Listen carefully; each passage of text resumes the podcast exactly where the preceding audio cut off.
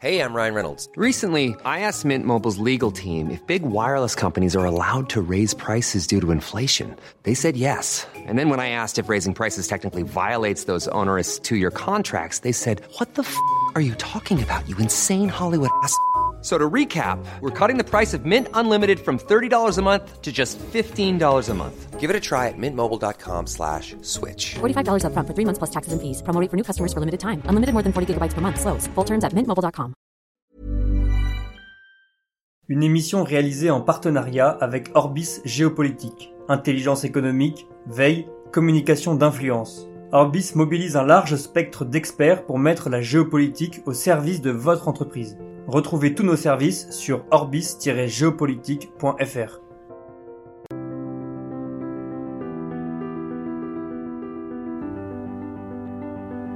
Bienvenue sur les émissions Conflit. Ravi de vous retrouver cette semaine. Vous pouvez également retrouver Conflit en kiosque avec notre numéro dont le dossier est consacré au terrorisme. Vous pouvez aussi retrouver Conflit sur notre site internet revueconflit.com et en vous abonnant, vous permettez à Conflit de poursuivre ses activités. Vous abonner est la meilleure manière de nous soutenir. Alors cette semaine, nous allons évoquer ce qui est peut-être une des plus grandes énigmes politiques de la fin du XXe siècle, cette relation assez énigmatique, assez curieuse, relation de compagnonnage de plusieurs décennies entre deux hommes qu'apparemment tout séparait, tout opposait, général de Gaulle d'un côté, Georges Pompidou de l'autre, un compagnonnage intellectuel, politique, peut-être même amical, qui a commencé au lendemain de la Seconde Guerre mondiale et qui a été jusqu'au départ euh, du général de Gaulle et peut-être aussi jusqu'à la mort de Georges Pompidou en 1974. Pour évoquer cette énigme Pompidou-De Gaulle, je reçois aujourd'hui Arnaud Tessier. Bonjour. Bonjour. Merci beaucoup d'avoir accepté notre euh, invitation. Vous avez déjà reçu à ce micro euh, pour votre précédent ouvrage qui était consacré à l'année 1969. Vous avez beaucoup publié sur les questions euh, politiques, avec de, nombreuses biographies, notamment des biographies de, Richelieu, de Lyotet, et puis aussi une biographie consacrée à, à Louis-Philippe. Et vous revenez donc ici chez Perrin, comme d'habitude toutes les références sont à retrouver sur le site internet de Conflit, sur cette énigme Pompidou-De Gaulle, qui est un, compagnonnage assez inédit, parce que vous le dites bien, ces deux hommes sont très différents. D'un côté, on a un soldat né à la fin du 19e siècle, très marqué par la défaite de 1870 et, par la, forma du militaire qui a fait la Première Guerre mondiale, qui a fait la Deuxième Guerre mondiale, qui est le commandeur évidemment en 1945, et de l'autre quelqu'un qui est plutôt issu d'un milieu, d'un milieu euh, centre-gauche, euh, très plutôt enfin, normalien, donc très axé sur la littérature, pas du tout militaire, euh, venant d'Auvergne, donc c'est deux milieux intellectuels, culturels, géographiques complètement différents. Et pourtant, il y a eu cette relation de plusieurs décennies. Oui, une relation étrange. Effectivement, je crois que c'est Denis Télinac qui disait qu'ils étaient faits pour ne pas s'entendre pour ne pas se comprendre et que c'était effectivement un paradoxe. Et c'est même quasiment une énigme quand on voit à quel point, euh, effectivement, leur entente et leur, sorte de partenariat même s'il était évidemment inégal, euh, à quel point cela a duré et façonné euh, nos institutions pendant longtemps, et peut-être aussi, pendant un certain nombre d'années, une façon de voir la politique qui s'est ensuite perdue. Alors comment expliquer dès l'abord euh, ce qui peut paraître paradoxal ou un peu énigmatique? Je dirais qu'il y a d'abord les circonstances, le fait que Pompidou, qui a 20 ans de moins que De Gaulle et qui effectivement vient d'un milieu social, politique, intellectuel tout à fait différent. Euh, le hasard, ou pas tout, pas tout à fait le hasard, parce que Pompidou a voulu venir travailler avec le chef du gouvernement provisoire en, la fin 1944. Pompidou a commencé comme collaborateur un peu anonyme de De Gaulle. Et puis De Gaulle l'a remarqué, à partir de notes écrites. Il a vu que cet homme jeune, euh, cultivé, était intelligent qu'il avait un certain sens politique. Puis petit à petit, un lien de confiance exceptionnel au fil des années et pendant toute la période des années, la fin des années 40 et des années 50, s'est noué entre eux, au point que, oui, euh, De Gaulle a manifesté à son égard euh, des sentiments. Euh, je crois que c'est cette photo qui lui est dédicacée au milieu des années 50, où il dit mon ami, mon compagnon, ce qui était une façon aussi de l'adouber alors que Pompidou n'avait pas fait la résistance, il avait fait la guerre en 40, mais il n'avait pas été résistant, et, donc il était considéré par d'autres jeunes euh, responsables auprès de De Gaulle, il n'était pas vraiment considéré comme un des leurs. Et De Gaulle, d'une certaine manière, lui dit, vous êtes un des miens, euh, puisque vous êtes mon compagnon, mais d'un compagnonnage qui est plutôt politique, psychologique, intellectuel, et qui va quand même les conduire à gouverner ensemble, euh, et avec, sur un rapport à la fois de, franchise et sinon d'égalité, parce que le président de la République est le président de la République, soit la cinquième, le Premier ministre est le Premier ministre, et sur, sur un rapport quand même de respect mutuel qui s'est quelque peu perdu ensuite dans la pratique des institutions de la cinquième. Et ce que l'on oublie, c'est quand même le, la carrière très importante de Pompidou. Il était Premier ministre pendant six ans, ce qui est un record inégalé et probablement qui sera jamais inégalé. Il a eu à négocier les accords d'Évian, donc De Gaulle lui a fait quand même une confiance énorme pour négocier cette complexité des accords d'Évian. Alors Pompidou a été utilisé principalement pendant la guerre d'Algérie pour des premiers pour des contacts officieux avec le avec le FLN. Euh, il a fait une mission pour le compte de De Gaulle alors qu'il n'était pas euh, il n'était pas au sein du gouvernement. Euh, mais quand même Pompidou c'est plutôt l'homme d'après la guerre d'Algérie. Debré. de Gaulle avait une vision très très claire de, ce que devait être un premier ministre. Il pensait qu'un premier ministre devait correspondre un besoin politique donné pour une époque donnée. Il fallait qu'il soit le, proche, euh, le plus proche du président de la République pour mettre en œuvre une politique qui avait une dominante à un moment donné. Alors il y a 58, 59, 62, c'est euh, la fin de la guerre d'Algérie et la fin de la guerre d'Algérie, et pour ça c'est Michel Debré, et puis c'est aussi la mise en place des institutions. Pompidou, c'est l'homme qui arrive pour parachever la mise en place des institutions, et notamment la révision constitutionnelle qui va euh, introduire l'élection du président de la République au suffrage universel. Et puis c'est l'homme qui, pour De Gaulle, doit conduire la modernisation de la France, parce que c'est un homme qui connaît les questions économiques, c'est un homme travailleur, c'est un homme à l'esprit synthétique et clair, et c'est aussi, peut-être aura-t-on l'occasion d'y revenir, quelqu'un qui croit euh, dans les vertus d'un État fort. Parce que souvent on a fait de Pompidou après coup, pour essayer de se rattacher à son sillage, de se mettre dans son sillage, on a fait de Pompidou après coup une sorte de libéral. Euh, un peu, euh, un peu, comment dire, avant la lettre, Pompidou partage avec De Gaulle, tout en étant, bien entendu, comme lui, convaincu que l'économie de marché est le modèle dans lequel il faut s'inscrire.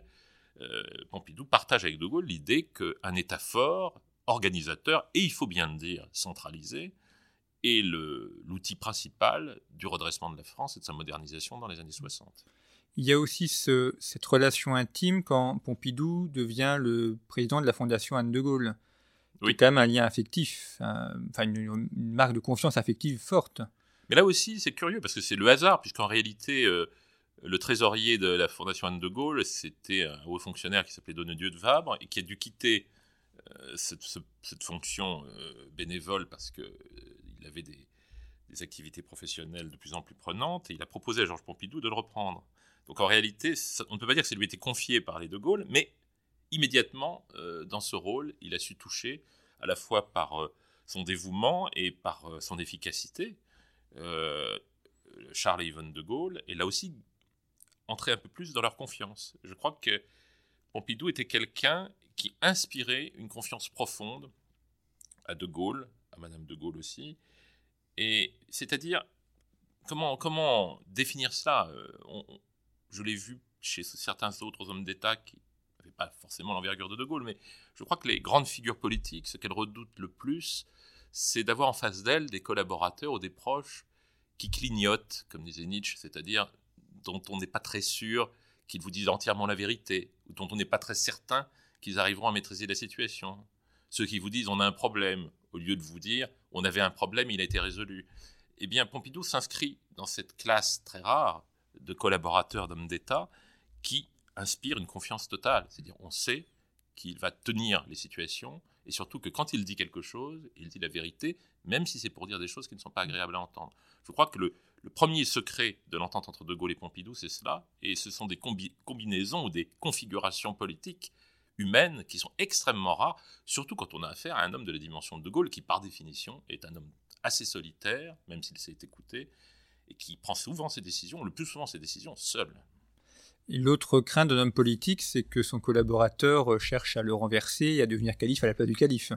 Tout à fait. Alors, c'est vrai que la question de la succession va introduire un petit peu le verre dans le fruit euh, de leur relation sous la Ve République. Non pas que, que De Gaulle ait jamais soupçonné Pompidou de vouloir le pousser vers la sortie, à proprement parler, mais il est certain que dans les années 60, Pompidou, entre 62 et 68, prend une importance croissante.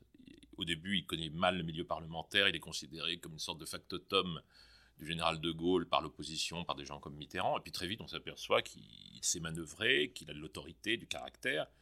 C'est pas un homme si doux et si gentil que l'apparence bonhomme qu'il peut donner euh, semble le faire croire. Et donc Pompidou prend de plus en plus d'importance. Il prend en main l'appareil euh, partisan gaulliste. Et de plus en plus, euh, l'idée qu'il pourrait succéder à De Gaulle, qui lui-même commence à être âgé et ressent le poids de l'âge et le dit, cette idée va de plus en plus s'installer. Donc l'idée de la succession va un peu empoisonner leur relation, pas au sens d'une perte de confiance, mais simplement légèrement introduire une sorte de poison que les entourages ont sans doute euh, euh, encouragé un peu, parce que les entourages, eux, se posaient très concrètement la question de qui succéderait à De Gaulle. C'est plus tard, en fait, lorsque De Gaulle, euh, dans son second mandat présidentiel, a voulu entreprendre, avant de quitter le pouvoir, une grande révolution politique et administrative, qu'il a eu le sentiment que Pompidou commençait déjà à se manifester trop pour la succession. Et De Gaulle en a été un peu douloureusement surpris. Mais je ne pense pas qu'il ait jamais considéré Pompidou comme quelqu'un qu'il avait trahi. Je ne crois pas. Ce qui est très surprenant, c'est que c'est un cas quasiment unique dans l'histoire politique où une personne prépare son successeur. On s'est jamais vu sous la République euh, de quelqu'un qui, qui aide une personne à la former et à se dire lui, il faut qu'il puisse me succéder parce que euh, c'est une vision aussi sur le temps long. Pour que mon œuvre perdure, il faut qu'il y ait des gens qui soient fidèles à ma pensée, qui puissent prendre la suite. Alors De Gaulle était confronté euh, au problème tragique des successions hors des schémas monarchiques, parce que dans une monarchie, le problème en principe ne se pose pas, puisqu'il y a un ordre de succession, et la monarchie, généralement, est une construction suffisamment, pas toujours, elle est une construction en général suffisamment ancienne et séculaire pour qu'elle puisse encaisser des souverains médiocres. L'histoire a prouvé que quelquefois on ne pouvait pas tout à fait arriver à conjurer ces risques, mais quand même, dans le cadre d'une monarchie républicaine, euh, si je puis dire, le cas de la succession est beaucoup plus compliqué. Et, De Gaulle y a pensé très tôt, parce que De Gaulle, euh, dès l'âge de 63 ans, alors qu'il n'est même pas encore au pouvoir, pense déjà à sa mort et, que tout va s'organiser autour de lui en fonction de cette mort. Il, est vieux, on va déjà chercher à lui succéder et à capter, dans les années 50, il craint que l'on capte l'héritage politique et moral, surtout de la, Seconde Guerre mondiale. alors, sous euh, la Ve République, euh, ce qui va lui rendre ce problème encore plus crucial, c'est qu'il met en place des institutions qu'il sait fortes, même si ce sont des institutions de compromis, c'est pas un régime présidentiel, c'est un régime, comme on l'a dit, celui de 58, parlementaire avec une forte prépondérance de l'exécutif, mais il sait que ce régime est fragile et que les partis politiques, le jour où la guerre d'Algérie sera terminée, c'est-à-dire très vite, et le jour où De Gaulle ne sera plus aussi nécessaire qu'il a l'air de l'être pour les circonstances présentes, eh bien les partis vont reprendre le contrôle des institutions et qu'on va revenir subrepticement à 100 ans de divagation. Donc euh, il y a en plus l'attentat, les attentats dont il est l'objet, l'attentat du petit Clamart qui le détermine à accélérer les opérations, et donc il organise, dans les cris et la clameur, parce que ça a été l'objet d'un grand scandale politico-parlementaire, qu'il organise la révision qui va amener l'élection du président de la République au suffrage universel. Donc, avec un président élu au suffrage universel, De Gaulle pense qu'il solidifie l'exécutif puisqu'il donne une sorte d'onction euh, sacramentelle qui n'est pas évidemment celle de Reims, mais qui est celle du suffrage populaire direct. Euh, il lui donne cette onction, il resacralise la fonction présidentielle. Reste ensuite à s'assurer que la personne quand même qui entrera dans le costume aura la capacité euh, de, le porter, de, l'habiter, d'habiter la fonction. Et euh, il est vraisemblable que Pompidou était pour lui euh, l'hypothèse la plus, la plus raisonnable. Euh, mais il avait d'autres possibilités. Il avait envisagé des gens comme Couve de Murville, il avait envisagé des gens comme Debré, mais il trouvait, dans, aucun cas, il ne trouvait chez eux le modèle parfait de ce qui pourrait succéder à De Gaulle, si tant est qu'on pu succéder aisément à De Gaulle. Pompidou, je pense, c'était pour lui vraiment euh, un peu son dauphin, c'est ce qu'on disait à l'époque. Et ce qui a entraîné une distorsion entre eux euh, à la fin des années 60, c'est lorsque De Gaulle a compris que Pompidou ne partageait pas sa vision du futur sur certains points en particulier. Alors, il y a l'affaire de la participation sur laquelle on pourrait Oui, parler. il n'a jamais vraiment compris ce que ça voulait dire, la Et participation. voilà. Et parce que De Gaulle considérait. De Gaulle, en fait, c'est une question de plan. Hein, c'est un petit peu comme euh, quand, on, quand considère euh, une bataille ou le champ de l'histoire ou le, et le champ de l'avenir qui s'ouvre devant vous. Et De Gaulle voyait des choses se dessiner à 30 ans, 40 ans. Il voyait la fin du communisme, il voyait des révolutions technologiques liées à l'essor du capitalisme qui allaient provoquer de nouvelles formes d'aliénation pour les travailleurs. Il craignait en réalité une crise du capitalisme et il voulait la prévenir en organisant euh, une mutation euh, du système capitaliste, notamment tel qu'il fonctionnait en France, et en prolongeant, c'est ce qu'il a dit ensuite, la citoyenneté politique par une citoyenneté dans l'entreprise. Il voulait vraiment résoudre le conflit capital-travail, euh, moins par une association que par une forme nouvelle euh, de relation. Et il se situait à un tel plan que personne ne le comprenait. Et là, Pompidou non, non plus ne l'a pas compris. Et il y a eu cette première distorsion. Et puis ensuite, par-dessus cette sorte de, de clivage qui s'est instauré à la fin des années 60, vers 65, 66, 67, il y a eu des choses qui sont venues en plus, euh, comment dire, compromettre un peu plus leur relation et, donc poser la question de la succession dans des conditions euh, moins satisfaisantes pour De Gaulle. Ce que vous expliquez dans votre ouvrage, c'est que l'énigme, c'est pas tellement le fait qu'il se soit ait eu cette, un peu cette mésentente à la fin des années 60. L'énigme, c'est plutôt le fait qu'ils aient été si proches pendant si longtemps, alors que beaucoup de choses les séparaient d'un point de vue intellectuel, d'un point de vue même euh, humain. Oui, c'est un problème d'altitude. C'est-à-dire que De Gaulle, euh, je crois que même la perception du temps, euh, c'est toujours intéressant d'étudier le caractère bergsonien de De Gaulle, sans trop euh, faire violence à la pensée de Bergson, qui est d'une complexité extrême.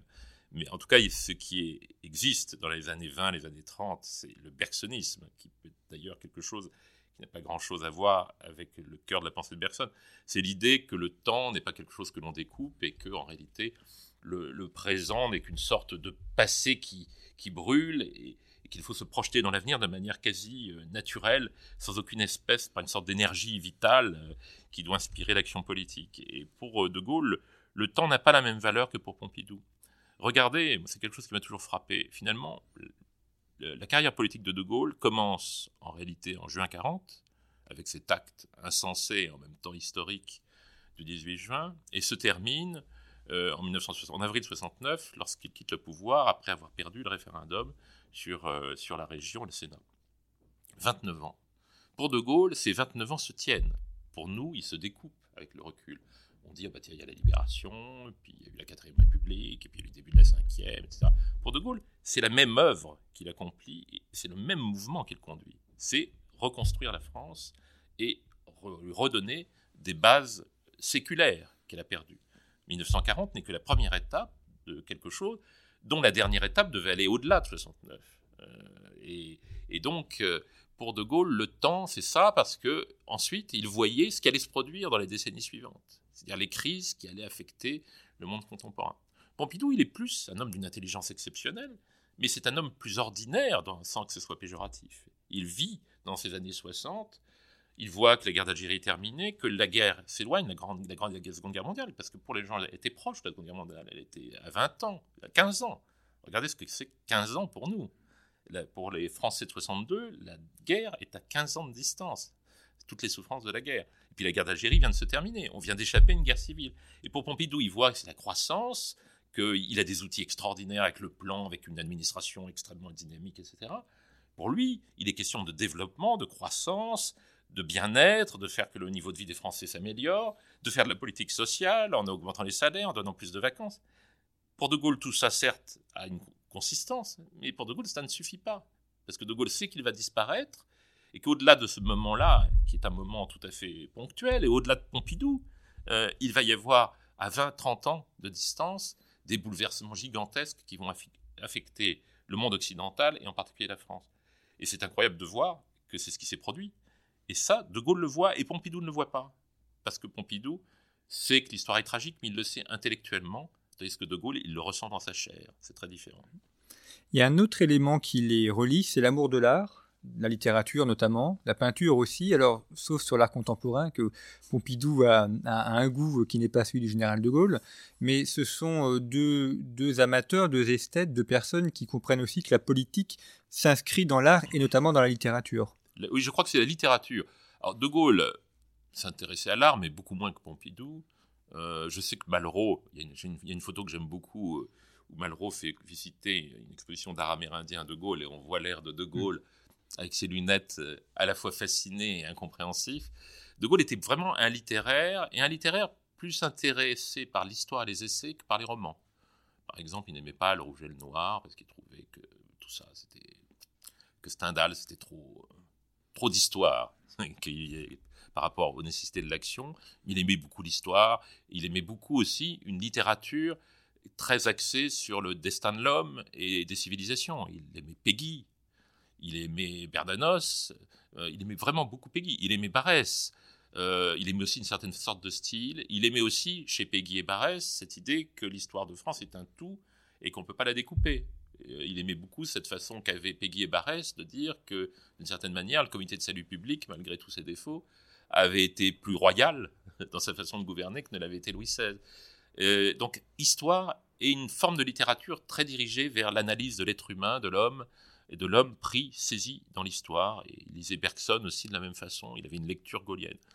Pompidou euh, était très attiré par l'art, et, notamment l'art contemporain, et très attiré par la littérature, mais par une littérature plus littéraire, si j'ose dire. Il adorait Proust, euh, il aimait les, poètes contemporains, il, a fait une anthologie de la poésie française euh, qui est parue au début des années 60, qui est extraordinaire, parce qu'on voyait très bien non seulement qui il aimait, mais par la façon de les traiter, ceux qui n'aimaient pas vraiment. Ils n'aimaient pas beaucoup Peggy, par exemple. Donc ils avaient des goûts très différents. Et, euh, mais ça ne les gênait pas, parce que je pense que ce qui séduisait De Gaulle chez Pompidou, c'était sans doute pas l'aspect culture, même s'il y était sensible. Il n'aurait pas supporté d'avoir, par exemple, dans les années 50, un collaborateur qui écrivait mal, qui n'avait pas de culture.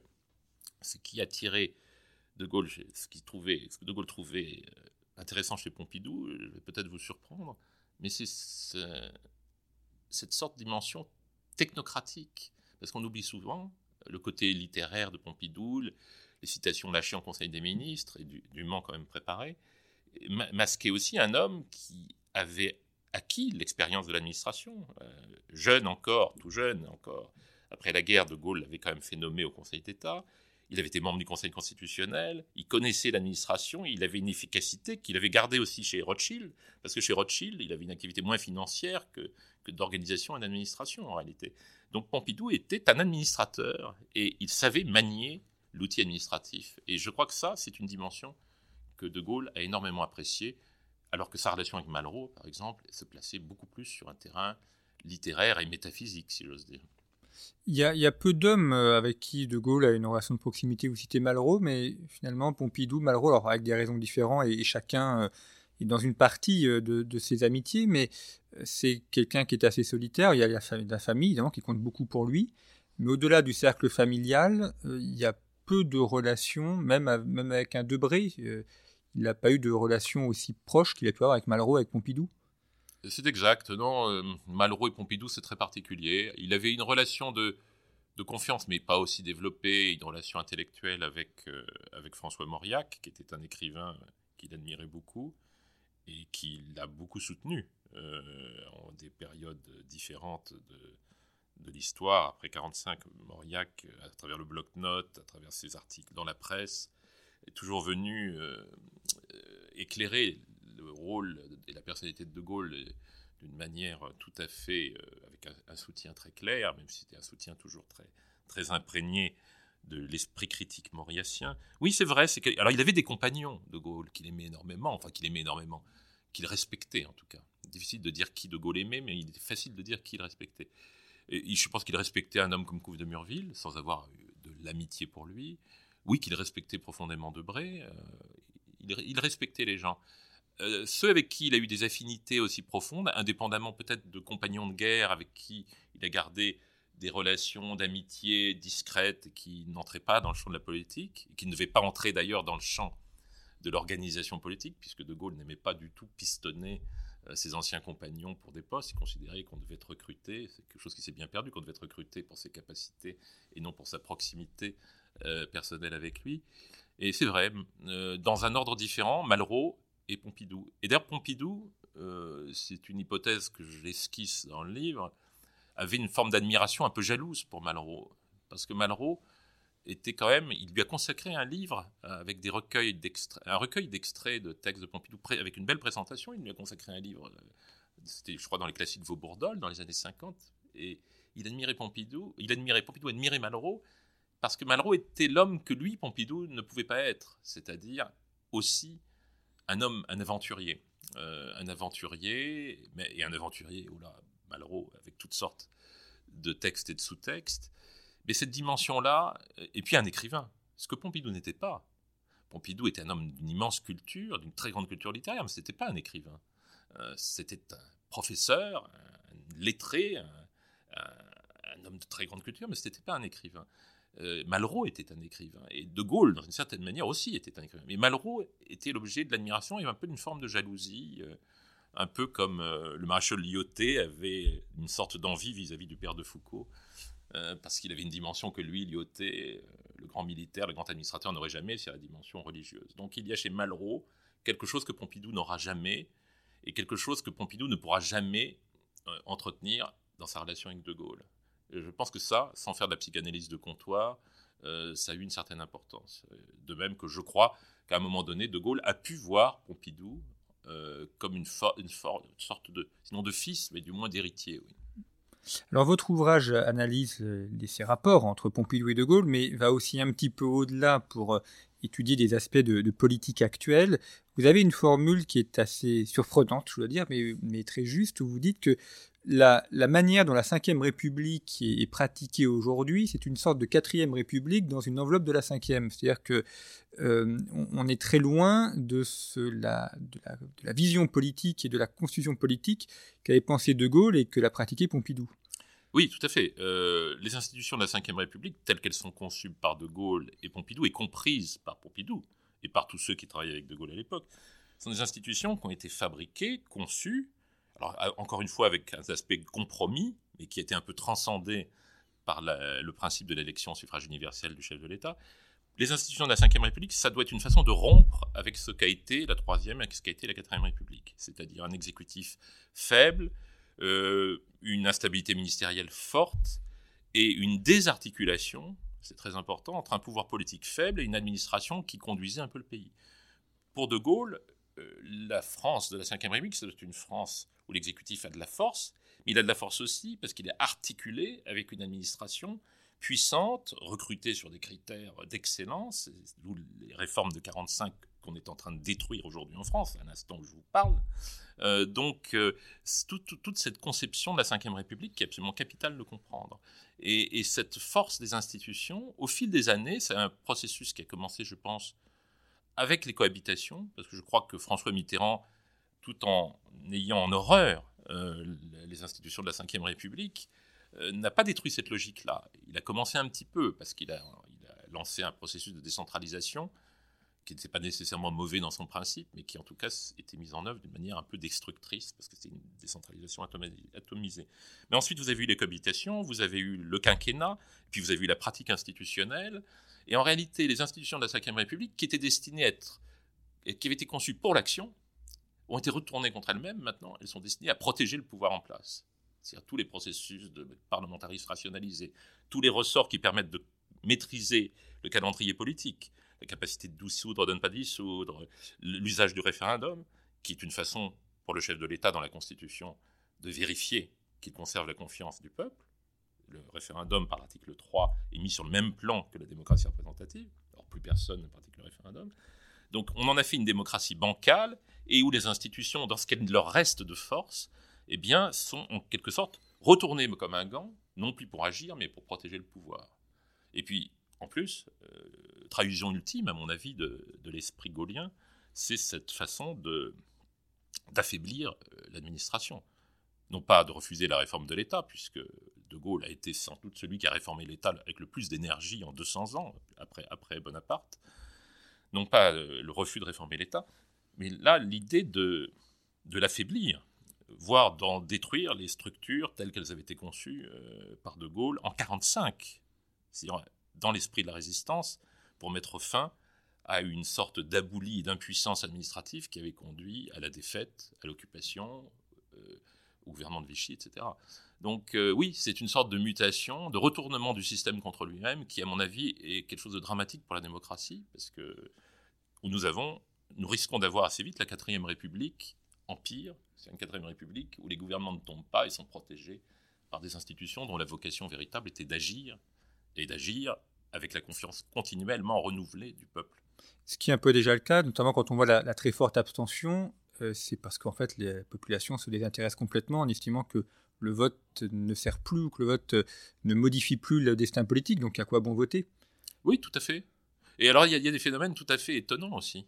Euh, on a vu dans certaines circonstances de ces, dernières années que le Sénat, qui au départ était plutôt euh, présenté comme l'adversaire de la Ve République, le Sénat était le grand adversaire de De Gaulle jusqu'en 69, on a l'impression maintenant que le Sénat est devenu le défenseur des institutions de la Ve République.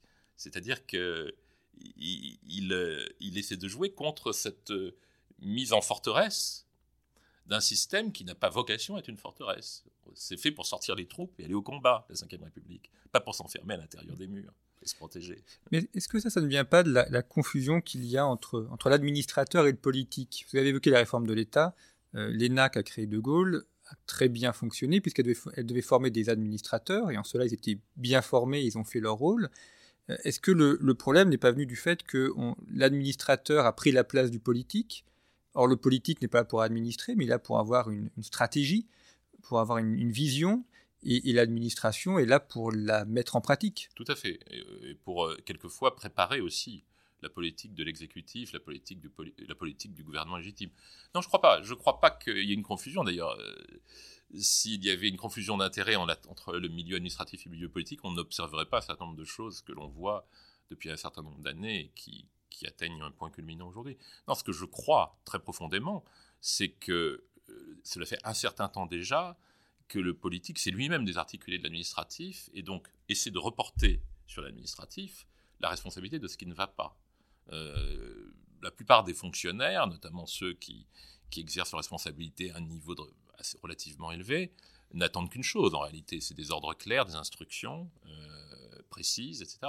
Or, et ce n'est pas quelque chose de nouveau, ça fait plusieurs décennies que le politique, euh, en réalité, se sert de l'administration comme une sorte de d'exutoire. Quand ça ne va pas, c'est la faute de, l'administration. quand ça va, c'est grâce aux politiques. Donc c'est par là que j'entends qu'il y a des articulations. Le fait que vous ayez des figures issues de l'administration euh, qui, quelquefois, incarnent, même si elles ne sont pas très nombreuses, euh, le pouvoir politique l'incarne physiquement, est un effet d'illusion, un effet d'optique, si j'ose dire. Parce que on n'a pas affaire à des gens qui raisonnent comme des fonctionnaires, mais comme des politiques. Euh, donc je ne crois pas au, au fait qu'il y ait une confiscation du pouvoir politique par l'administration, et on a encore une fois beaucoup d'illustrations qui montrent que ce n'est pas le cas, sinon l'administration se débrouillerait vraiment très mal pour défendre ses intérêts corporatifs. Non, je crois plutôt qu'il y a eu une désertion de la décision par le politique qui a laissé l'administration dans une situation ambiguë. Il a fallu quelquefois effectivement qu'elle agisse un peu en substitut au politique, comme elle l'a fait sous la Troisième, sous la Quatrième République, mais surtout qu'il y a eu une sorte de paralysie du système. Parce que l'action il n'y a pas assez d'impulsion au sommet, mais en même temps, il y a une capacité de blocage. C'est-à-dire, euh, il y a des dossiers qui n'avancent jamais parce qu'ils sont risqués politiquement. Encore une fois, je prends l'exemple du référendum. De Gaulle, qu'on a présenté comme un dictateur ou quelqu'un de très autoritaire, c'est quand même l'homme qui, à chaque fois qu'il se lançait dans une politique majeure ou qu'il prenait une décision majeure, la faisait, la soumettait au peuple, en vertu de l'article 3, puisque, encore une fois, dans la Constitution, le référendum est au même niveau que l'élection des parlementaires.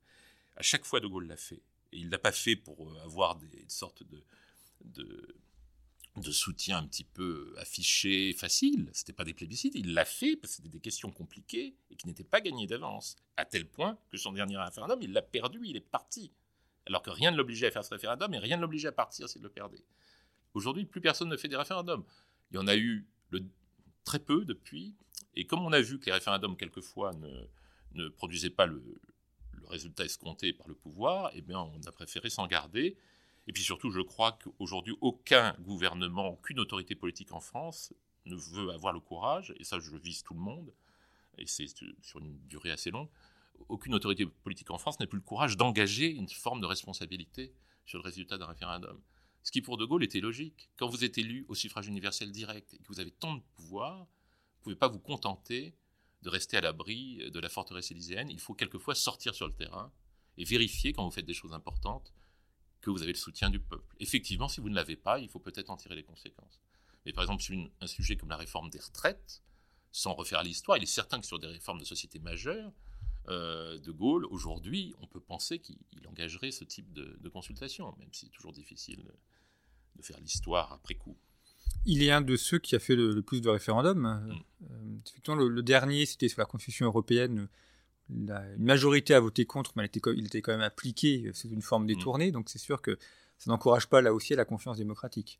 Mais vous avez le contre-exemple d'un grand référendum dans la tradition de la cinquième, c'est celui de 92 sur Maastricht, euh, qui a été un vrai, avec une vraie campagne. Philippe Séguin euh, a fait une campagne extrêmement fouillée, alors que c'était un traité d'une technicité extrême. Il y a eu un vrai débat politique qui a duré plusieurs mois. Et d'ailleurs, le référendum, le, entre le oui et le non, ça s'est joué à très peu de choses. Je crois que grâce à ce débat, beaucoup de Français, sinon la plupart, ont compris quel était l'enjeu politique majeur de ce référendum au-delà des aspects techniques, qui était le type d'Europe vers lequel on allait se diriger et sur lequel aujourd'hui on voit que finalement les prédictions de Philippe Séguin n'étaient pas si erronées qu'on l'a pensé à l'époque, qu'on l'a dit à l'époque euh, dans tous les médias. Donc ce référendum-là était un vrai référendum et il a été perdu de peu. Euh, et s'il était perdu, c'est très certainement grâce euh, à l'habileté manœuvrière de François Mitterrand, qui a réussi au dernier moment, par un certain nombre d'artifices dont il avait le secret, à faire basculer les 2% qui manquaient pour, pour faire le oui. Euh, de même que le référendum de 69 s'est joué à très peu de choses. Mais voilà, au moins, le référendum, le oui, l'a emporté à Maastricht, mais il l'a emporté dans des conditions de démocratie saine, ou à peu près saine, parce qu'il y avait eu un vrai débat. C'est possible de faire de vrais référendums, plutôt des succès d'année, des grands débats ou, ou, consultations euh, plus ou moins bidons, qui en réalité sont sous le contrôle du pouvoir en place et ne constituent en rien la consultation du peuple telle qu'elle est prévue, je le rappelle, par la Constitution. Est-ce que dans la question de l'après-de Gaulle, euh, le drame n'est pas, finalement l'année 1974, Pompidou décède brutalement. Là, pour le coup, n'a pas préparé de succession puisqu'il ne s'attendait pas à, disparaître aussi vite. Et finalement, euh, les héritiers potentiels se déchirent. Et, Valéry Giscard d'Estaing est, un, dauphin curieux, ou un successeur curieux. C'est à la fois quelqu'un qui n'est pas dans le sérail gaulliste, qui est même un anti-gaulliste puisqu'il a appelé à voter non en 69, et qui en même temps doit reprendre à son compte une constitution qui est pensée par le général de Gaulle.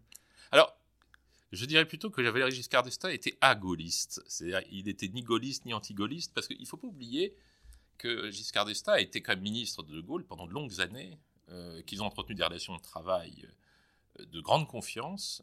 Euh, de Gaulle d'ailleurs parle de Giscard à la fin des Mémoires d'Espoir, enfin à la fin inachevée des Mémoires d'Espoir. C'est une des rares personnalités de son entourage euh, gouvernemental dont il, esquisse à peine le portrait.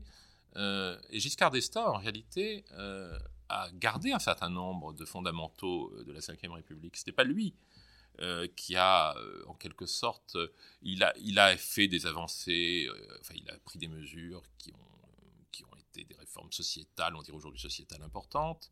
Euh, mais finalement, les grands fondamentaux de la cinquième, l'équilibre des institutions, le pouvoir présidentiel et même le système euh, de centralisation euh, ont été conservés. Il y a eu des, bien sûr des, points d'écart sur l'Europe aussi par rapport à la vision de l'Europe de De Gaulle, mais tout ça avait été un peu amorcé avec Pompidou. Il n'y a pas de rupture au sein de la Ve République, dans l'histoire de la Ve République brutale à l'époque de Giscard d'Estaing. La rupture sera postérieure, lorsque le sens, le code des institutions sera perdu.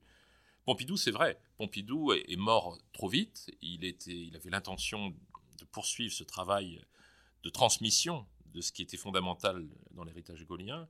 Mais vous savez, je, décris cette scène, nous avons plusieurs témoins qui l'ont rapporté, le dernier conseil de ministre de Pompidou quelques jours avant sa mort, euh, où il, dit des choses très fortes euh, à ses ministres on imagine la scène, il regarde autour de la table, il regarde tous ces gens en se disant qui va me succéder peut-être, qui va porter le système que je porte à bout de bras, le système légué par De Gaulle.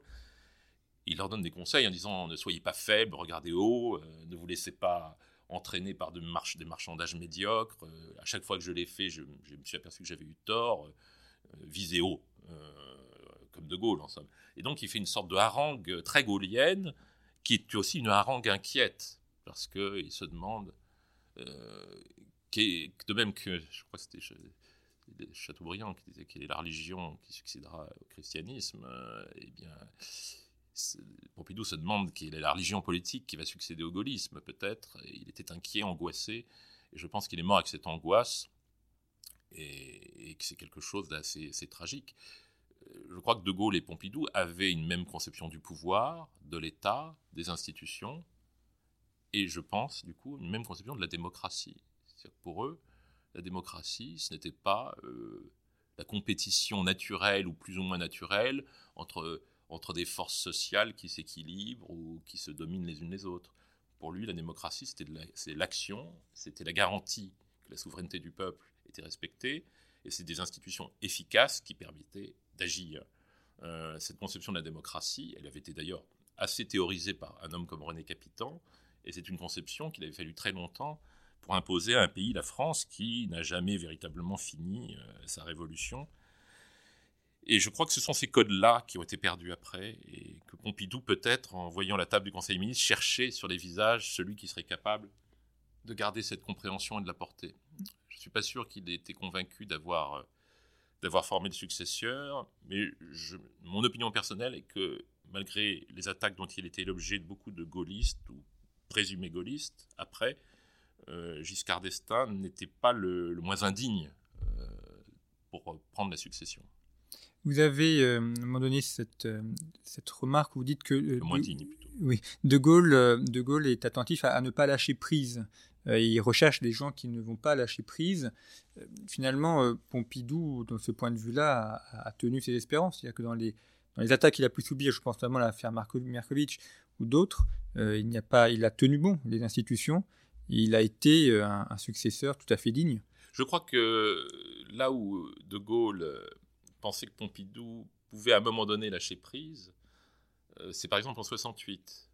Euh, il a laissé libre choix à Pompidou avec l'affaire des accords de Grenelle. Il a dit à Pompidou, il semble avoir dit à Pompidou avoir sa confiance pour mener le processus des accords de Grenelle en mai 68 à son terme. Pompidou croyait qu'en faisant un accord social très audacieux avec le CNPF et les syndicats, il mettrait fin à 68. De Gaulle, à mon avis, pensait que le 68 c'était plus profond et que ça ne s'arrêterait pas comme ça. Et c'est De Gaulle qui a eu raison. C'est-à-dire que les accords de Grenelle n'ont mis fin à rien, puisque la base ouvrière a continué la grève. Et alors là, les gens du CNPF à l'époque sont venus dire à Pompidou, ben vous voyez, donc ça ne marche pas, donc le problème c'est le général. Et puis on s'est aperçu, avec Baden-Baden et le retour de Baden-Baden, que le problème n'était pas le général, que le général c'est celui qui réglait le problème en définitive, en ayant recours à la magie du pouvoir, de la parole et de l'autorité. Donc euh, là, je pense qu'il a pu penser que Pompidou était sur le point de lâcher prise. Euh, mais quand on sait que quand il a perdu le référendum, qu'il est parti en Irlande pour commencer l'écriture des mémoires d'espoir et pour s'éloigner de la politique française et qui s'en est entretenu avec Bernard Tricot, qui avait été son secrétaire général de l'Élysée. Il faisait confiance à Pompidou quand même, encore beaucoup, euh, en disant qu'il aurait toujours une vigilance particulière sur les questions de défense, de politique étrangère. Il disait ce terme, il disait cette expression que j'aime beaucoup, il disait il arrangera les choses. Et euh, le problème, c'est que De Gaulle avait apprécié chez Pompidou, quand Pompidou travaillait avec lui, cette capacité à arranger les choses, c'est-à-dire régler des problèmes politiques, des problèmes de personnes, des problèmes de négociation que De Gaulle n'aimait pas faire lui-même. Mais il y a toujours une limite au-delà desquelles il faut cesser d'arranger les choses et ne pas lâcher prise et fermer un peu les, serrer un peu les choses. Et son inquiétude, c'était de savoir si Pompidou saurait serrer un petit peu les boulons au moment fatidique, par exemple avec l'Europe, etc., Je crois que c'est par là, et c'est pour ça que j'ai cité ce passage, euh, cette conversation entre, entre Pierre Juillet et, et, Pompidou après un déjeuner avec Julien Gracq, euh, où Pompidou dit euh, jamais lâcher prise, c'était vraiment ce qui dominait l'esprit de De Gaulle. Et Pompidou avait pris un air grave parce que je pense que tout l'exercice du pouvoir pour lui, c'était à chaque fois se demander s'il n'était pas sur le point de lâcher prise et de trahir, trahir l'esprit gaulien. Je crois que ça l'a angoissé cette idée. En tout cas, c'est une angoisse qui a, qui a permis aussi cette, cette, ce compagnonnage très intéressant, assez original et unique d'ailleurs dans l'histoire de la, de la vie politique française. Vous avez écrit une biographie de Richelieu. Est-ce qu'on peut les rapprocher aussi de ces rapports entre Louis et Richelieu? Alors, même si évidemment les comparaisons ont, leurs limites, mais dans les compagnonnages et dans le, dans le fait que le, numéro 2 et le numéro 1 euh, marchent un petit peu main dans la main La comparaison est compliquée parce que Richelieu, c'est plutôt De Gaulle dans ce cas de figure. Euh, et on verrait euh, Pompidou non pas dans le rôle de Louis XIII, mais plutôt dans le rôle de, je dirais pas jusqu'à dire du père Joseph pour pas nous pousser trop le parallèle, mais mais Richelieu, c'est vraiment De Gaulle, parce que c'est l'idée que la politique poursuit d'autres fins qu'elle-même. Et pour Richelieu, il y avait un objectif qui était religieux, puisque le grand, le grand but de Richelieu jusqu'à son dernier souffle, au-delà de la grandeur du royaume et de la puissance de la France, c'était de réconcilier les protestants et les catholiques. C'était ça son obsession, parce que pour lui, c'était ça qui comptait pour après. Son rôle, c'était ça, c'était de réconcilier, de rétablir l'unité de la religion mais évidemment dans le cadre d'un royaume euh, renforcé pour des siècles. Euh, chez De Gaulle, cette dimension religieuse existe certainement, même si elle est moins avouée, moins cruciale, parce que ce n'était pas un homme d'église, même si c'était sans doute un homme de foi. Mais il y a cette idée que la démocratie euh, et le destin français ont une forme de sacralité, et que cette forme de sacralité doit l'emporter sur toute autre considération et donc, c'est pour ça que je dis Pompidou, je le verrais plutôt dans le rôle du père Joseph, parce que je pense que Pompidou est quelqu'un qui a partagé cette vision de l'État, de la grandeur de la France et de la nécessité de maintenir une histoire en marche, de faire que la France ait toujours une histoire dans un monde où les difficultés allaient devenir de plus en plus grandes. Simplement, l'un et l'autre euh, n'étaient pas à la même altitude. Euh, c'était deux hommes remarquables euh, à tous les égards. Ce sont deux figures absolument exceptionnel. Mais De Gaulle avait cette dimension en plus, qu'il était, se situait un peu plus haut, ce regard allait plus loin que celui de Pompidou. Mais c'est effectivement un compagnonnage exceptionnel et dont on ne trouve pas l'équivalent. Eh merci beaucoup, Arnaud Tessier, d'avoir euh, évoqué ce compagnonnage. Je rappelle votre ouvrage L'énigme Pompidou de Gaulle, paru chez Perrin, dont les références sont à retrouver sur le site internet de Conflit, revueconflit.com. Et sur notre site internet, vous pouvez aussi retrouver nos anciennes émissions et également vous abonner, puisque en vous abonnant, vous permettez à Conflit de continuer à vous proposer ces émissions en podcast sur notre chaîne YouTube et ainsi que l'ensemble des articles accessible sur notre site. Merci beaucoup pour votre fidélité et je vous retrouve la semaine prochaine.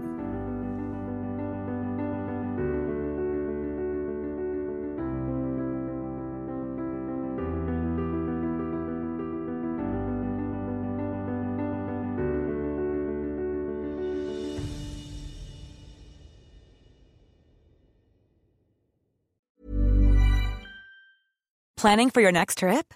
Elevate your travel style with Quince. Quince has all the jet setting essentials you'll want for your next getaway, like European linen, premium luggage options, buttery soft Italian leather bags, and so much more. And is all priced at 50 to 80% less than similar brands. Plus, Quince only works with factories that use safe and ethical manufacturing practices. Pack your bags with high-quality essentials you'll be wearing for vacations to come with Quince. Go to quince.com/pack for free shipping and 365-day returns.